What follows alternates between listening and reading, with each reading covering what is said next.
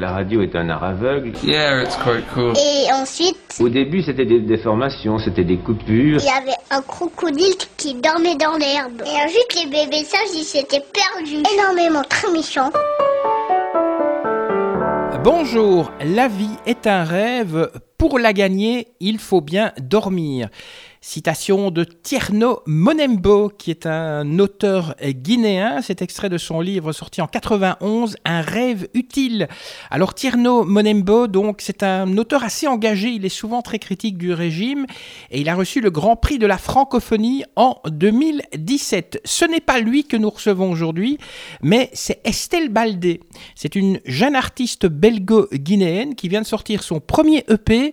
Je vous suggère d'ailleurs de l'acquérir. Un premier EP qui s'appelle Désir du cœur. Bonjour Estelle. Merci d'être là dans les interviews d'Eric Cooper. Allez, on démarre tout de suite. Je vous donne 15 secondes pour vous définir. Je suis donc auteur, compositrice, interprète depuis 2-3 ans, je dirais. C'est une passion que j'ai découvert euh, assez récemment, du coup. Et euh, ben, j'apprends petit à petit à écouter mon cœur et à, à me découvrir à travers la musique. Donc euh, c'est ce que j'essaye de faire passer comme message à travers mes chansons. Et si on devait vous définir en un seul mot, quel serait ce mot? Métissage Enfin, parce que euh, mon identité est, multiple. euh, je suis, je suis belge, je suis guinéenne, je suis européenne, africaine, je viens du monde entier, j'ai des influences musicales euh, qui, ben, qui viennent du monde entier. Il y a le Brésil, il y a, il y a le Congo même, euh, il, y a, il y a la France. euh, et puis j'adore écouter toutes sortes de musique et, et faire gr- grandir mon identité comme ça, donc métissage. Est-ce qu'il y a eu un, un- un moment clé qui a, qui a déclenché votre carrière?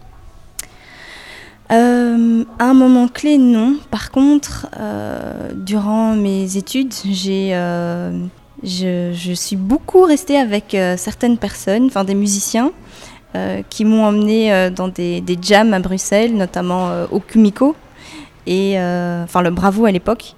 Et c'est en assistant à ces jams, auxquels je participais pas en général, que j'ai découvert un monde qui m'était inconnu en fait. Et c'est là que j'ai compris que que la musique, ça me faisait vraiment quelque chose. Et en fait, oui, il y a eu, si, oui, il y a eu un moment clé. C'est euh, le tout premier live que j'ai fait euh, à Molenbeek au Brassard. Euh, il y a, c'est en 2017, je pense.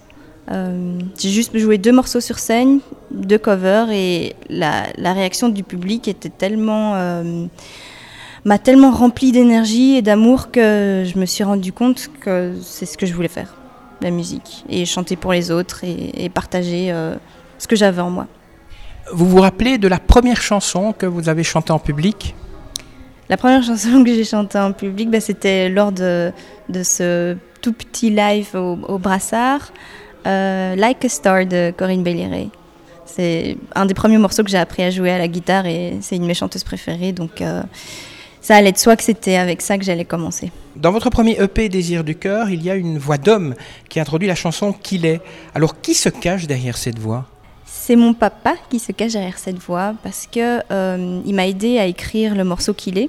Donc la partie que je chante en poulard, qui est une des langues euh, parlées en Guinée, euh, c'est lui qui l'a écrite. Et à la base, cette intro était censée servir d'intro au morceau qu'il est. Et puis je trouvais que le message était tellement beau et, résumait tellement bien le message que moi j'essayais de faire passer à travers mes morceaux qu'on a décidé de, de l'utiliser comme intro général à, à mon EP. C'est quoi le message que vous avez envie de faire passer?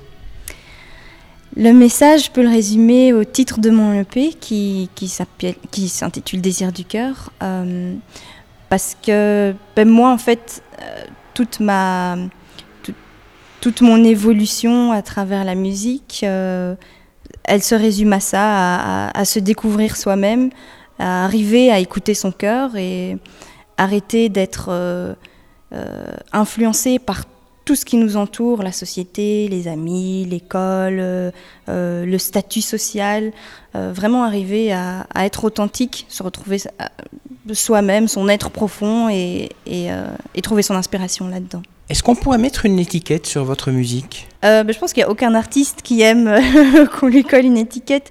Donc euh, non, je dirais non. Euh, ma musique, c'est un métissage, donc ça vient d'un peu partout. Toutes les musiques que j'écoute et qui m'inspirent, il y a, y a, la bossa nova, euh, il y a la soul, le jazz, la rumba congolaise, mais il n'y a pas que ça. Il y a, y a tout ce que moi je suis aussi, donc la manière dont j'écris, le fait que je sois une femme, le fait que j'ai grandi avec, dans un milieu très féminin, le fait que mon père soit guinéen, que, que j'ai fait certaines études, eu certains amis, tout ça, ça m'a influencé dans ma manière de composer, dans tous les textes que j'écris. Donc, euh, donc non, pas de, pas de label sur euh, ma musique. Vous dites que vous avez grandi dans un milieu très féminin. Euh, est-ce que ça veut dire qu'il y a un peu de, féminisme dans le message de certaines de vos chansons ou pas? Oui, sûrement. Ben, féminisme, c'est un mot tellement large pour moi, le féminisme, c'est euh, être authentique, aussi bien les femmes que les hommes, et euh, accepter tout, ce qu'on est, nous, accepter dans notre entièreté, montrer nos sentiments, euh, montrer notre douceur, l'amour, la chaleur. Et, et, du coup, avoir grandi dans un milieu féminin, j'ai été entourée de tout ça, la chaleur, l'amour, ce qui fait que ben, je me sens bien, j'ai eu une enfance très, très heureuse et donc oui, on peut dire que, que mes morceaux sont féministes. Quand vous écrivez des chansons, où puisez-vous votre inspiration? Ma première inspiration, je la puise de mon entourage. Je suis quelqu'un de très... Euh, je, suis très inspirée en fait par les gens que je rencontre et par les gens que je connais depuis toujours, mes amis, ma famille. Euh, ça peut être une rencontre euh, par hasard, euh, quelqu'un que je vais voir dans la rue demain, avec qui je vais échanger, qui va dire quelque chose ou m'expliquer quelque chose de sa vie, et, je vais faire le lien entre ça et, moi, mon ressenti, ma propre expérience. Et en général, c'est comme ça du coup que, que je commence à écrire et qu'une chanson me, me, vient en tête. Quels sont vos artistes préférés? Alors, ma, reine, c'est Corinne Belliret, une chanteuse anglaise. Euh, qui fait de la soul et qui, joue à la guitare également. Euh, pour le moment, j'écoute beaucoup, d'artistes, mais j'aime la douceur et, euh, et j'aime beaucoup la soul. Donc il y a, du Tom Mich, il y a, y a Liane euh, Lokwa Kanza, c'est un, un, artiste congolais qui fait de la rumba, de la très belle rumba congolaise. Euh, je pourrais en citer encore plein d'autres, mais on va dire que ça c'est les principaux pour le moment. On peut dire que vous êtes une artiste qui a deux cultures, voire plus, qui, qui coulent dans vos veines. Est-ce que ça veut dire que chaque chanson que vous allez créer euh, sont colorées avec ce mélange de cultures? Oui, c'est pas fait exprès.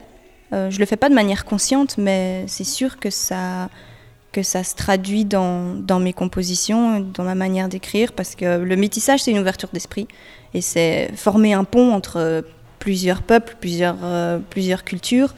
Donc, euh, quand je compose, j'ai toujours envie que mes morceaux parlent à un public aussi large que possible, aussi bien aux hommes qu'aux femmes, qu'aux Européens, qu'aux Africains, qu'aux Asiatiques, qu'aux Américains, euh, aux enfants et aux adultes. Donc, oui, mon métissage m'influence et, de manière inconsciente me permet d'écrire enfin me fait écrire comme j'écris maintenant. Est-ce que vous vivez de la musique? Vivre de la musique, financièrement pas encore, mais, euh, mais je respire et, euh, et, je mange la musique pour le moment, donc euh, oui, de, à, à, ce niveau-là, je vis de la musique. Donc en fait, le, le diplôme en droit international que vous avez, que vous avez obtenu, c'est au cas où bah, ça ne marcherait pas. Voilà, bah, en fait, quand j'ai commencé mes études, la musique n'était pas encore présente.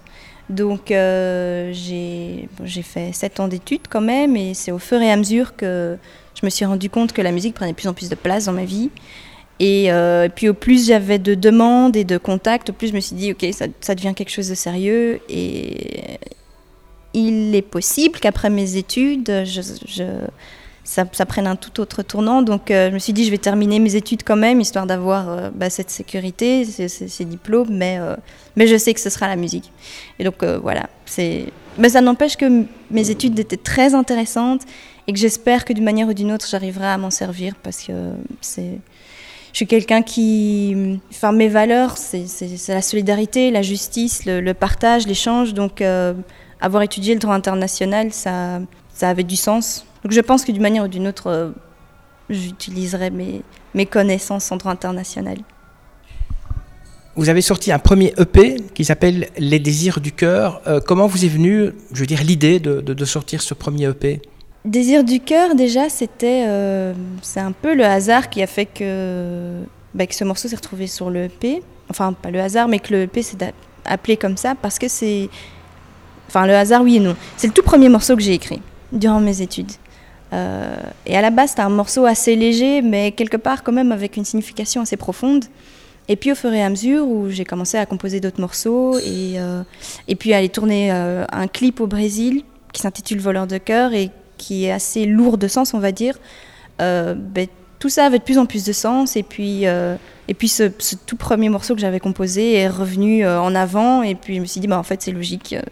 Désir du cœur, c'est authentique, c'est qui je suis, c'est comment j'ai découvert ma passion pour la musique, comment je me suis acceptée, comment j'ai appris à m'écouter vraiment.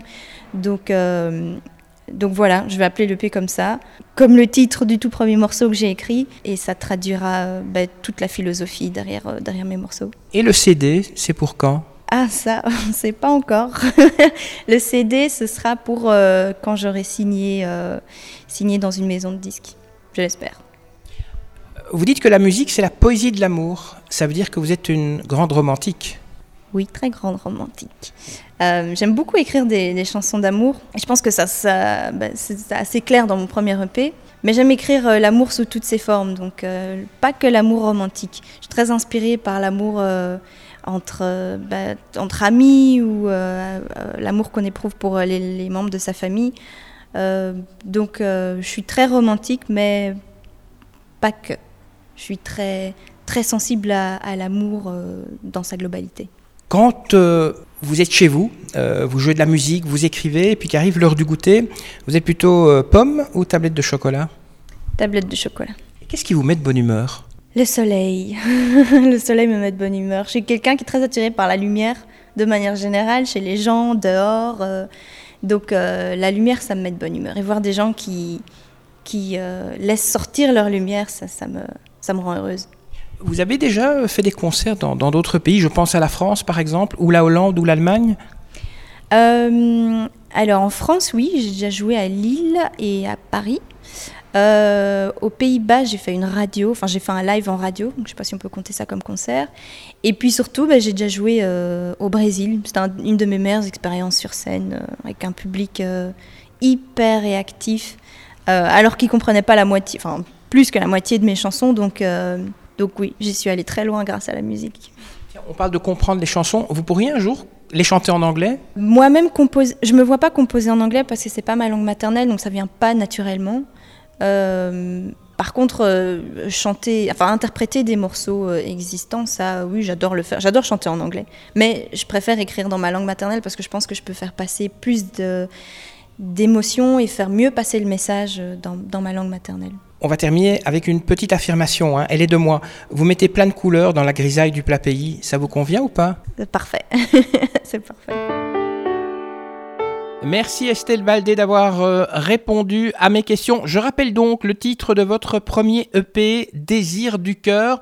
Et pour ceux qui souhaiteraient en savoir un petit peu plus sur vous, vous êtes présente sur Facebook. Alors, vous qui nous écoutez, j'ai deux, trois choses à vous dire. Euh, tout d'abord, n'hésitez pas euh, à liker ce podcast, dire que vous l'avez aimé. Donc, cliquez sur like. Partagez-le aussi avec vos amis sur Twitter, Facebook, LinkedIn, SoundCloud, bref, tous ces machins Et puis abonnez-vous, comme ça vous serez informé directement de la publication de la prochaine interview, des interviews d'Eric Cooper. D'avance, merci. Que la force soit avec vous et puis à très bientôt. Ça y est, c'est fini.